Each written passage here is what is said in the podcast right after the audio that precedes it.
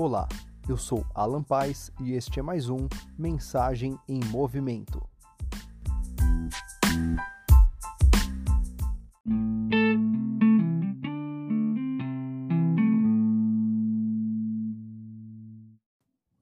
Olá, tudo bem, meu irmão, minha irmã? Quero conversar um pouquinho com você aqui. Reserva uns minutinhos aqui, coisa rápida aqui. Como vocês já sabem, são palavras de até 10 minutos, coisas muito rápidas. E hoje, mais do que uma separação ou uma questão bíblica, eu quero trazer um ponto de reflexão. É, saibam que é muito importante o embasamento, saber de onde a gente tira, o que a gente busca na palavra. Mas tão importante quanto o embasamento que a gente busca é interpretar isso. É realmente como a gente vai refletir e o que, que a gente tira de ensinamento de cada situação é aprender com tudo que está ali. Tudo que foi datado, foi escolhido, foi colocado, foi mencionado tem um propósito.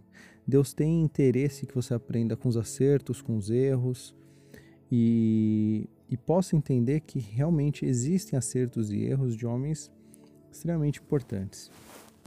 Primeiro ponto para a gente entrar num uma, um case de reflexão, vamos pensar agora sobre algo que é muito recente, essa questão de cancelamento, né? os cancelamentos das redes sociais.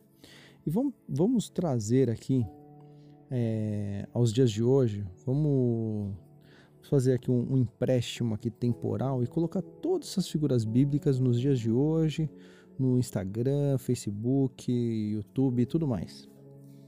E vamos pensar hoje o que, que você faria sobre Abraão. Você curte, cancela, compartilha. Sobre Pedro. Sobre Tomé. E aí, Tomé? Você cancela, você curte, compartilha.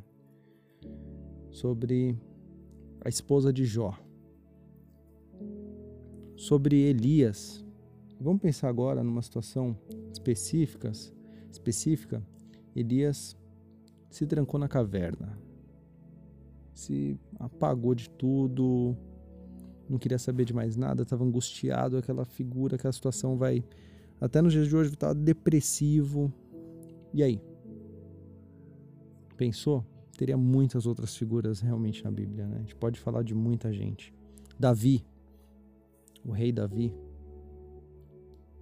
E em várias situações de sua vida, mas e aí, como é que fica? Essa questão que você está pensando agora, e, e, é o que a gente vive há, muito nos nossos dias a dias, é uma situação de muitos. Ou é muita direita, ou é muita esquerda, trazendo um empréstimo político, né? Tudo é muito isso, é muito aquilo, essa pessoa é muito certo, ela é muito errada. Só que pessoas são complicadas. Nós somos figuras complicadas, né? O ser humano é complicado. Vamos falar de Abraão cara abençoado. Abraão é um homem que eu amo muito pelo que a Bíblia traz pra gente. Não tem como não amar Abraão. Abraão é o pai de todos. E a partir de Abraão, Deus espalhou a semente dele por toda a terra e abençoou a terra. Aqueles que são de sua semente e os que não são.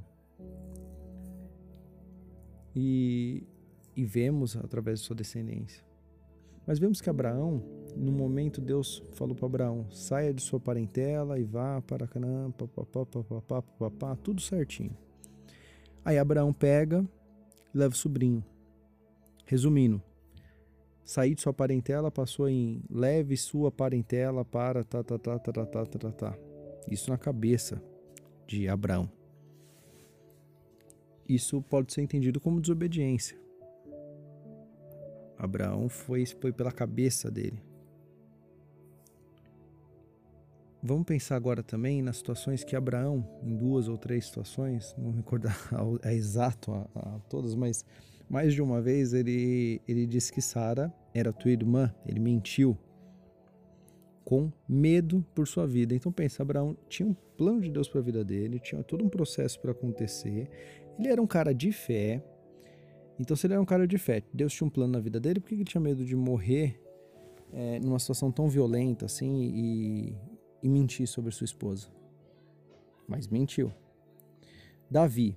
Davi, em um contexto, uma situação, todos já sabemos do, do pecado que Davi fez, adulterou, mentiu, mandou mandou Urias para guerra.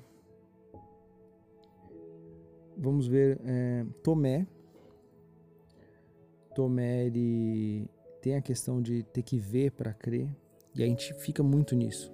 Já é uma situação diferente, né? Tomé já é um cara que o, o, os cristãos aí adoram apontar Tomé como um cara que não tem fé. Mas Tomé foi um cara muito fiel. Pode acompanhar por todo o exercício bíblico, onde ele estava, com quem ele estava. Tomé sempre foi muito, muito fiel mesmo. Sempre acompanhando Cristo, sempre ao lado de Cristo. Tomé tinha muita fé. E ele não estava com Cristo ali só porque ele acreditava. Mas Tomé ele tinha um temor muito grande sobre o que acontecia e temia também pecar ali pela emoção. Então ele queria realmente ter as convicções porque era uma coisa muito séria que estava acontecendo. A esposa de Jó, julgamos ela por tudo que ela, porque ela falou para Jó no final do livro, só que nós não, não paramos para olhar tudo que ela sofreu.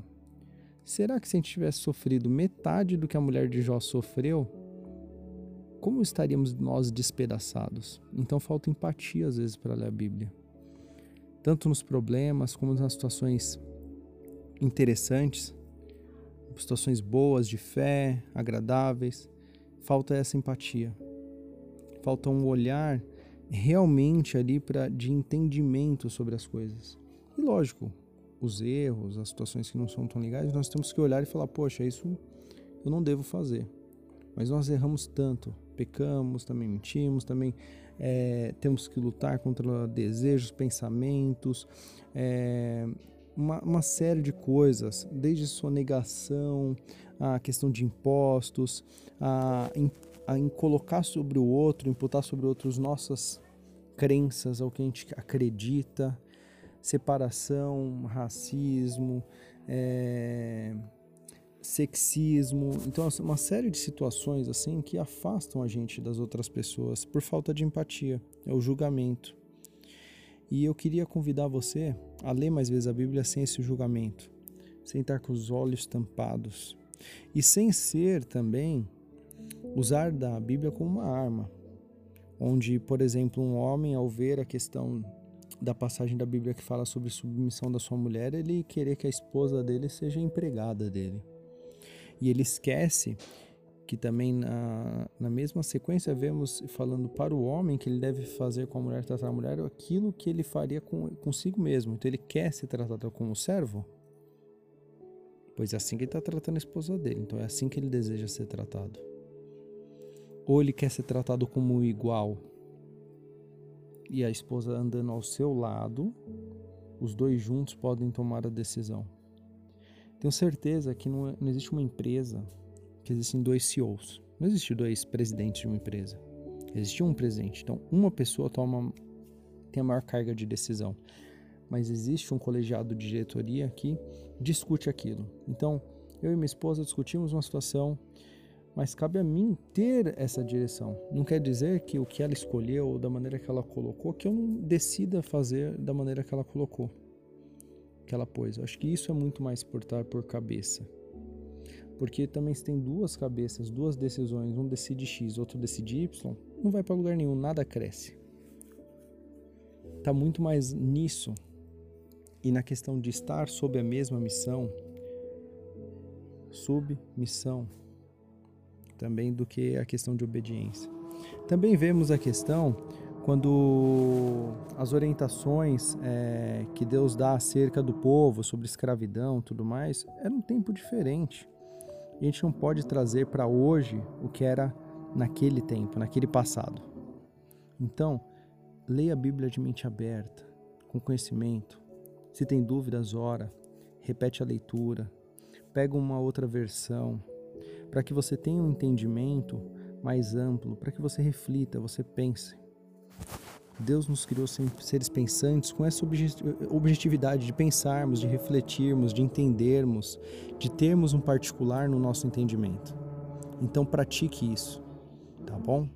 Faça sua leitura, seu entendimento. O que eu falei, você tem todo o direito de discordar.